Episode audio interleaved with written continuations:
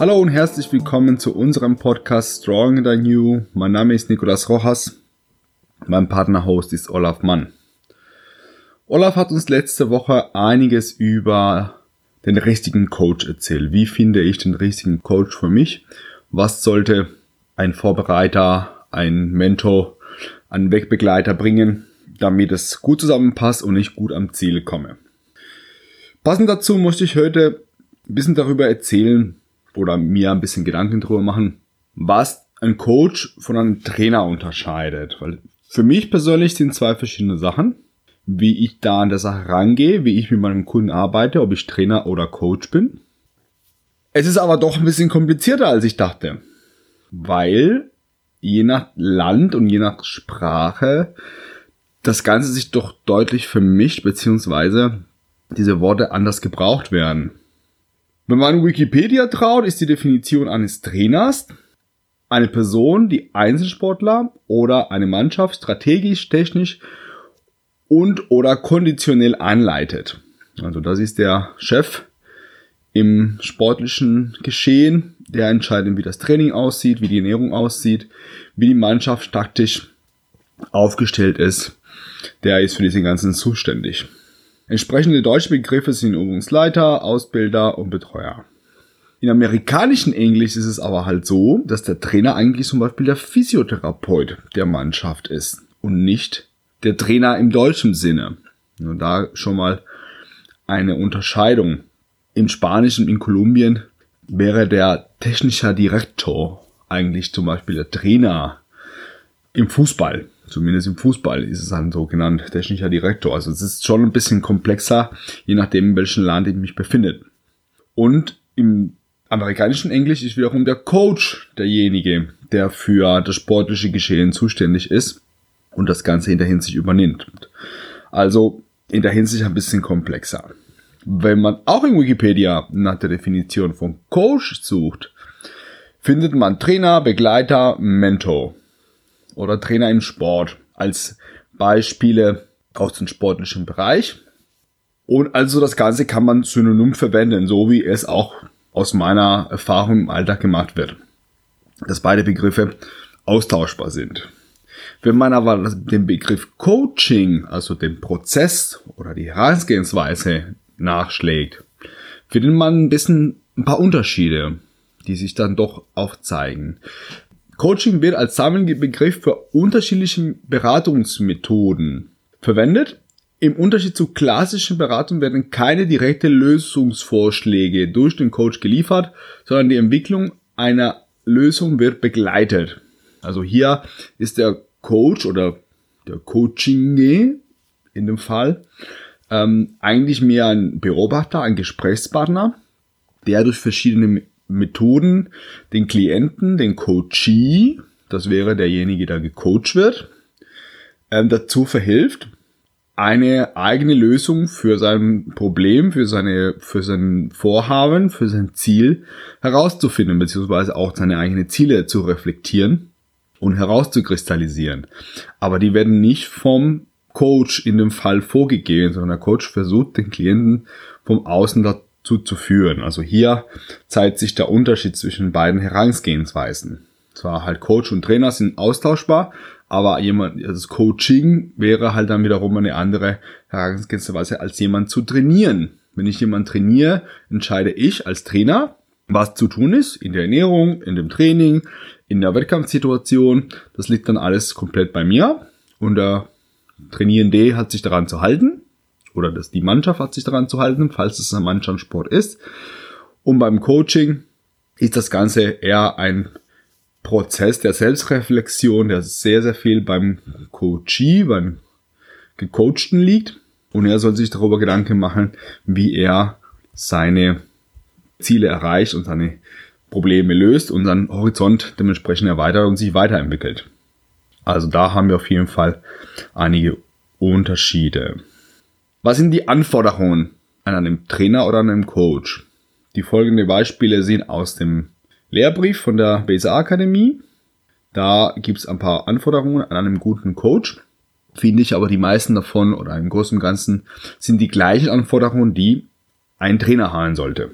Wenn wir uns jetzt darauf einigen, dass es zwei verschiedene Sachen sind. Einmal die Fachkompetenz. Klar, ein Coach oder ein Trainer sollte Ahnung haben von dem, was er tut. Er sollte da ein umfangreiches äh, theoretisches und praktisches Wissen über die Sachen, über die er redet. Sei es im Sport, muss er die Sportart kennen, die Anforderungen, die physiologische und anatomische, biomechanische Anforderungen äh, gut wissen, Trainingsmethoden kennen, Ernährungsmethoden kennen und so weiter und so fort. Ein Coach kann aber zum Beispiel auch im Managementbereich, im wirtschaftlichen Bereich dabei sein und in der Personalentwicklung zum Beispiel kann ein Coach gefragt sein. Das heißt, er musste auch wissen, für welche Firma arbeite ich, welche Anforderungen haben halt das Personal da, wie funktioniert halt die ganze, das ganze Business und dementsprechend alle Lösungsansätze parat haben, beziehungsweise die Techniken parat haben, um mit dieser, mit diesem Klientel zu arbeiten. Also Fachkompetenz sollte beide haben, sowohl der Coach als auch der Trainer. Selbstkompetenz war auch genannt und mit Selbstkompetenz ist gemeint eine gute Selbstwahrnehmung. Also der Coach von sich selbst. Er sollte in der Lage sein, zu wissen, was er kann und was er nicht kann, was sind seine Stärken, was sind seine Schwächen. Und er sollte selbst in der Lage sein, sein eigenes Leben in die Hand zu nehmen und aktiv auf die Leute zuzugehen. Zu dieser Selbstkompetenz gehört zum Beispiel auch die Ausstrahlung, die der Coach bringt. Wie stellt er sich dar? Wie wirkt er auf andere durch? Diese, diese Selbstkompetenz, dieses Handlungssicherheit auch. Er sollte konkret handeln und eine gerade Linie fahren können in seinen Maßnahmen und so auf die Coaches halt gut einwirken zu können. Das sollte, glaube ich, ein guter Trainer auch können. Vielleicht sogar mehr als der Coach, weil er eine Autoritätsperson ist. Und wenn er unsicher wirkt, wenn er heute was sagt, morgen was anderes oder sich da nicht durchsetzen kann, gerade wenn man vielleicht mit Mannschaften arbeitet, oder mit Athleten arbeitet, die sehr hohe Erwartungen an den Coach haben, was das angeht, wird man sich vielleicht nicht durchsetzen können und schnell ausgetauscht werden. Im Fußball werden Trainer ständig ausgetauscht, wenn die keine Ergebnisse bringen. Zum Beispiel, da herrscht ein gutes Maß an Leistungsdruck. Und das heißt, da musste sich der Trainer auch sehr sicher sein, was er kann und was er vielleicht auch nicht kann und sich dementsprechend Unterstützung holen, wenn es so ist. Genau, also Selbstkompetenz gilt bei beiden. Ich würde sogar sagen, für den Trainer sogar ein Tick mehr als für den Coach. Gerade was diese Ausstrahlung nach außen angeht. Und der dritte Punkt ist der Sozialkompetenz. Da kommen wir zu dem Punkt, wie kommuniziere ich mit meinen Klienten, mit meinen Coaches oder mit meinen Trainierenden. Genau, wie ist meine innere Haltung Denke gegenüber? Habe ich eine gewisse Wertschätzung meiner Klienten? Begegne ich sie auf Augenhöhe? traue ich denn zu, dass sie ihre eigenen, ihr Leben selbst in die Hand nehmen und sich verändern? Oder denke ich mir, boah, die werden es sowieso niemals können. Und je nachdem, was ich von meinen Klienten halte, kommuniziere ich mit denen auf eine gewisse Art und Weise. Und da ist zum Beispiel eine gewisse Authentizität. Der Coach sollte sich nicht verstellen, sollte empathisch auf die Leute einwirken und sollte lösungsorientiert mit seinen, seinen Klienten arbeiten. Und in diesem Fall würde ich sagen, es sollte beides in beiden sein, sowohl der Trainer als auch der Coach. Sollten beide das können. Aber der Coach sollte es vielleicht ein bisschen mehr. Anders als der, der Trainer kann durchaus ein Arschloch sein, sage ich mal auf gut Deutsch. Er kann auch ein bisschen, ein bisschen äh, autoritärer sein und eine etwas geringere, leicht geringere Einschätzung seiner Kunden haben, während der Coach da äh, viel humaner mit seinen Klienten umgehen sollte, idealerweise. Also die äh, Voraussetzungen für ein guter Trainer, ein guter Coach sind mehr oder weniger die gleichen mit leicht unterschiedliche äh, Wichtigkeit der einzelnen Punkte, finde ich zumindest. Genau, die Aufgaben sind auch die gleichen. Sowohl der Coach als auch der Trainer haben die Aufgabe, den Klienten zu helfen, an seinem Ziel zu kommen, seine Probleme zu lösen oder gewisse Änderungen in seinem, in seinem Leben erfolgreich abzuschließen und durchzuführen. Also beide sind für das Gleiche zuständig letztendlich. Der Unterschied ist wiederum, um wieder dieses Problem mit der Definition von Coaching im Vergleich zu Training, ist die Herangehensweise. Wie gehe ich an die Sache ran? Und zwar, das Entscheidende ist, was der Coach den, Train den Coachee dazu verhilft, indem er mit dem redet, indem hauptsächlich er Fragen stellt und den Coachee dazu verhilft zu reflektieren und selber die Lösung herauszufinden. Das wäre zum Beispiel, wenn ich dazu kriege, meine Klienten selber ihr Trainingsplan zu erarbeiten. Wie sollen die ihr Training gestalten, damit die möglichst erfolgreich sind? Wie sollen sie ihre Ernährung gestalten, damit sie erfolgreich sind? Das sollen sie letzten Endes in diesem Fall mehr oder weniger selber machen. Oder äh, wenn ich Trainer bin, diktiere ich das mehr oder weniger von oben herab und bin Autorität und sage, das ist ein Training, das ist deine Ernährung und das hast du zu tun und keine Diskussion ab an die Arbeit. Beides hat seine Daseinsberechtigung. In beiden Fällen kann ich Vor- und Nachteile haben. Zum Beispiel, wenn jetzt in Bayern München der Trainer nicht entscheidet, sondern das gesamte Team, vielleicht noch ein paar Funktionäre, dann haben wir am Ende 30 Leute, die entscheiden sollen, wie das Training aussehen soll, wie die Taktik auf dem Spielplatz sein soll, dann wird das Ganze wahrscheinlich nicht so funktionieren. In so einem Fall brauche ich eine Person vom oben. Im Bodybuilding, in der Wettkampfvorbereitung zum Beispiel, ist es manchmal auch sinnvoll, dass der Trainer Entscheidungen trifft, vor allem ab dem Zeitpunkt, in dem die Coaches nicht mehr in der Lage sind, das so genau zu bestimmen, weil die komplett mit dem Kopf am Durchdrehen sind. Dann ist es auch nicht so sinnvoll, dass äh, der Athlet großartig eine Eigenverantwortung übernimmt, sondern er, es ist besser, wenn ihr das abgibt. Leute, die sehr viel mit anderen Tätigkeiten beschäftigt sind, die sehr viel arbeiten, die im, im Berufsleben sehr angespannt sind und große Verantwortung tragen, zum Beispiel hochgra äh, hochrangige Manager, ein Richter, ähm, keine Ahnung, all, alle möglichen Leute, die im Beruf sehr, sehr viel Verantwortung übernehmen müssen. Die sind auch besser beraten, wenn ein Trainer einfach entscheidet, was sie zu tun haben. Denn er sagt, hier, so solltest du essen, so solltest du trainieren, dann bleibst du gesund und fit. Und das war's. Geh nach Hause, mach dein Ding oder wir machen das zusammen wie beim Personal Training, stehe ich neben dran und sage noch eine Wiederholung. In solchen Fällen ist es viel, viel besser, das so zu machen. Andersrum zum Beispiel in der Ernährungsberatung, in dem Ernährungscoaching, Abnehmtraining zum Beispiel, da ist mein Ziel, mein Klient eigentlich dazu zu verhelfen, dass er selber weiß, wie er sich ernähren soll. Dass er selber entscheiden kann, völlig frei von meine, meine Einflüsse und meinen Beschränkungen mit einem festen Trainingsplan soll er in der Lage sein, alleine einzukaufen, alleine zu kochen und alleine dafür zu sorgen, dass seine Ernährung einigermaßen gesund bleibt. Das heißt, in so einem Fall wie in der, in der Ernährungsberatung, Ernährungscoaching, Abnehmcoaching, habe ich eigentlich das Ziel, das längerfristig meinen Klient unabhängig von mir zu machen. Und das ist ein wichtiger Unterschied zwischen diesen beiden Sachen. Der Trainer ist theoretisch zeitlich unbegrenzt. Solange ich in der Lage bin, meinen, meinen Trainierenden, meinen Kunden, meinen Klient äh, weiter zu verbessern und weiterzuführen oder halt zumindest auf einen gewissen Stand zu halten, mit dem er zufrieden ist, kann das theoretisch ewig lange gehen. Wenn ich als Trainer von der Fußballmannschaft ständig damit gewinne, kann ich theoretisch weiter eingesetzt werden, ewig lange. Während der Coach oder das Coaching-Prozess theoretisch zeitlich begrenzt ist. Da habe ich irgendwann meine sechs, acht, zehn Sitzungen mit den Leuten absolviert. Die sind dann in der Lage, ein gesunderes Leben zu führen oder haben doch erfolgreich die, ähm, den, den Sprung in die Partnerschaft in der Anwaltskanzlei, wo sie, wo sie arbeiten und können dadurch beruflich weiterkommen, was sie sich vorher nicht getraut haben und dafür den Coach gebraucht haben, die dann sagt, okay, wie kann, können wir das jetzt angehen oder wie kannst du das angehen, wie kannst du das so lösen, dass du den nächsten Sprung machst, die nächste Fortbildung absolvierst, den Berufswechsel dann vollbringst den, den neuen Job angehst, das ist dann zeitlich begrenzt. Wenn das Ganze erledigt ist, ist das Coaching-Verhältnis prinzipiell beendet. Außer es kommen halt andere Sachen oder andere Ziele, wofür der Klient Hilfe braucht. Aber grundsätzlich begrenzt sich das auf einen bestimmten Zeitraum. Genau.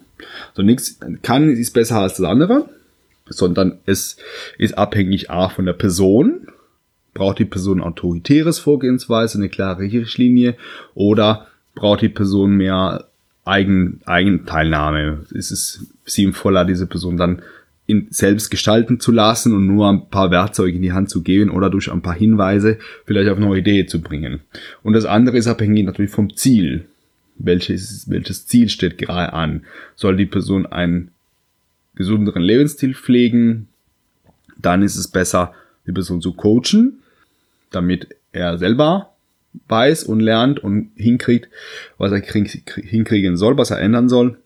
um gesunder zu leben, ohne ständig einen Coach an der Backe zu haben oder einen Trainer an der Backe zu haben, dann entscheide ich mich eher für diese Richtung. Und natürlich muss der Coach und der Trainer selber entscheiden, was, was ist meine, mein Stil? Bin ich eher jemand, der halt den, den Klienten dazu verhilft, selber die Lösungen zu finden und so, und so erarbeiten?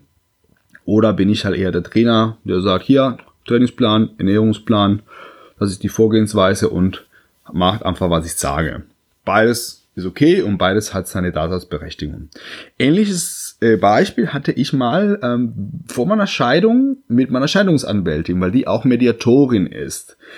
Und ich finde diese zwei Fälle ähnlich, also diese Unterschiede, ähm, weil sie gesagt hat, ich kann dir helfen mit diesem Trennungsprozess, aber entweder bin ich Mediatorin und gucke als neutrale Person vom Außen in euren Beziehungskonflikt und versuche eine Lösung für beide Seiten zu erarbeiten mit euch oder dass ihr das erarbeitet.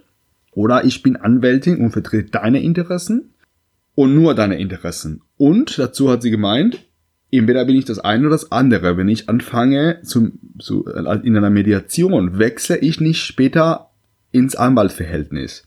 Und ich finde diese zwei Sichtweise ähnlich wie ein Coach oder Trainer, mit dem Unterschied, dass ich durchaus mir vorstellen könnte, das zu wechseln, je nachdem, welche Situation da ist. Aber genau der Coach oder im Coaching schaue ich vom Außen als mehr oder weniger neutrale Person. Ich bewerte nicht. Ich versuche halt den Klienten den eigenen Weg mal ein bisschen zu beleuchten, aber ich gebe ihn nicht vor. Und als Trainer ist es vergleichbar vielleicht mit dem Anwalt. Ich dann setze ich mich da und vertrete die Interessen des Klienten, aber dadurch, dass ich mehr Ahnung habe als der Klient über die Materie, sie über Rechtsprechung und der Trainer dann über Sport oder Ernährung oder was auch immer dann Inhalt des Trainings ist, dann gibt sie das Ganze, sie ist da der Chef und hat das Sagen und dann wird es halt so gemacht, wie sie das vorgibt, aber immer in Interessen des Sportlers oder des Klienten. Das sind so zwei zwei ähnliche, ähnliche Fehler, finde ich, aus verschiedenen Bereichen. Genau. Und in meiner Ausbildung als Ernährungscoach und Mental Coach habe ich auch eine ähm, gute Zusammenfassung für das Coaching kennengelernt. Und zwar, Coaching ist Hilfe zu Selbsthilfe. Einfach zu helfen, dass der Klient sich selber helfen kann und selber vorankommen kann. Während beim Training das eher nicht der Fall ist, das ist eher so ein bisschen eine Dienstleistung, einfach, die auch ewig lange gehen kann und die eher autoritär vorgegeben ist. Ist aber schwierig zu bestimmen, wie gesagt, weil je nach Sprachraum das Ganze ein bisschen anders definiert ist.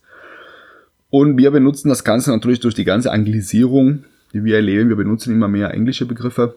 Ist es schwer, hier auch die Grenze zu ziehen. Was ist das eine, was ist das andere oder ist es alles ein und dasselbe? Ich persönlich finde, es sollte etwas unterschiedlich sein. Es sollte klar sein, was der Coach macht und was der Trainer macht, sind zwei verschiedene Herangehensweisen, die aufs selbe Ziel hinausführen können, aber die Art und Weise, wie das verarbeitet wird und die Dauer vor allem des Prozesses ist unterschiedlich in beiden Fällen. Ich hoffe, es war interessant für manche. Es war natürlich sehr viel Semantik heute dran. Nicht jeder findet das relevant. Für manchen ist es egal, wie man es nennt. Hauptsache es funktioniert. Aber ich persönlich finde es wichtig, sich da abzutrennen oder klarzustellen, auf welche Art und Weise man arbeitet. Ich würde mich selber mehr sogar im Coaching als im Training sehen. Mir ist es lieber, dass die Klienten sich selbst entwickeln und selber den Weg herausfinden, als dass ich es ständig von oben vorgebe. Aber das muss man natürlich fallabhängig entscheiden.